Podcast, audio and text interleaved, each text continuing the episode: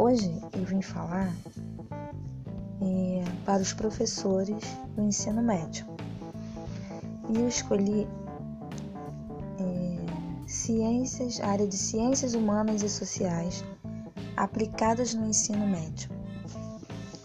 Em especial, eu vou falar sobre a competência específica 5, que diz: identificar e combater as diversas formas de injustiça, preconceito e violência, adotando princípios éticos, democráticos, inclusivos e solidários, e respeitando os direitos humanos. A minha sugestão é a seguinte: ao iniciar as aulas,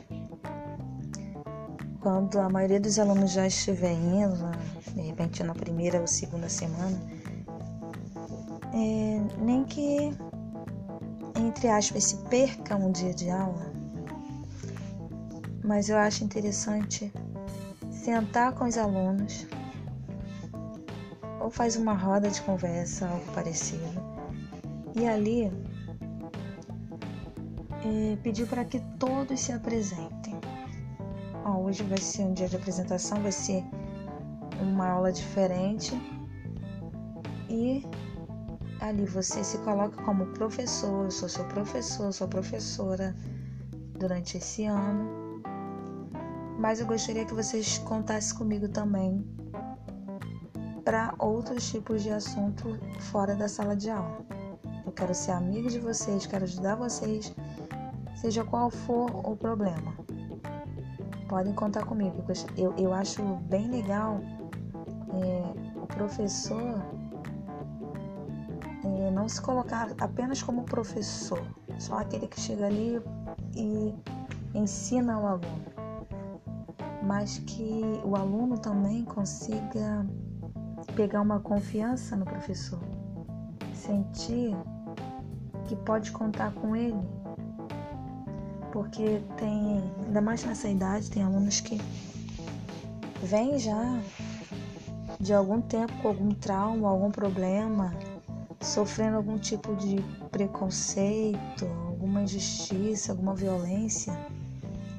E aí não, não se sente é, assim confiado para falar alguma coisa com qualquer pessoa. Precisa de alguém fazer um tipo de aproximação desse tipo. E aí fazer essa roda, deixar cada um falar um pouquinho, coisas básicas. É, o aluno não precisa ficar envergonhado por nada. Hoje aqui vamos falar, nós somos todos amigos, tipo assim. E aí cada um, ó, meu nome é tal, é, eu moro em tal lugar. De repente você identifica um aluno que veio de outro estado, tem um sotaque diferente, e ali você já pode entrar é, nessa discussão e explicar que cada região tem um tipo de sotaque, já para evitar o bullying, essas coisas de, de algum amigo ficar rindo, é, fazendo um tipo de brincadeira, é conversar com o aluno é, para tentar evitar esse algum problema mais tarde no futuro, né? e tentar identificar também se tem algum aluno já que de repente nessa roda de conversa já se sente à vontade de falar alguma coisa, de repente solta sem querer, ah, eu, eu não tenho pai, ah não, eu moro só com a minha mãe, aí, e você já começa, o professor já começa a identificar, ó, tem alguma coisa ali naquela, naquela família que não vai bem, tem alguma coisa ali que você vê já já consegue identificar de longe às vezes, né? Então, aproveitar esse espaço e fazer esse bate-papo com o aluno. Ele você vai conhecer aquele que já é mais extrovertido, você já vai ver aquele que já não fala muito. E quando voltar às aulas, depois do, do recesso, no meio do ano, fazer essa roda de conversa de novo.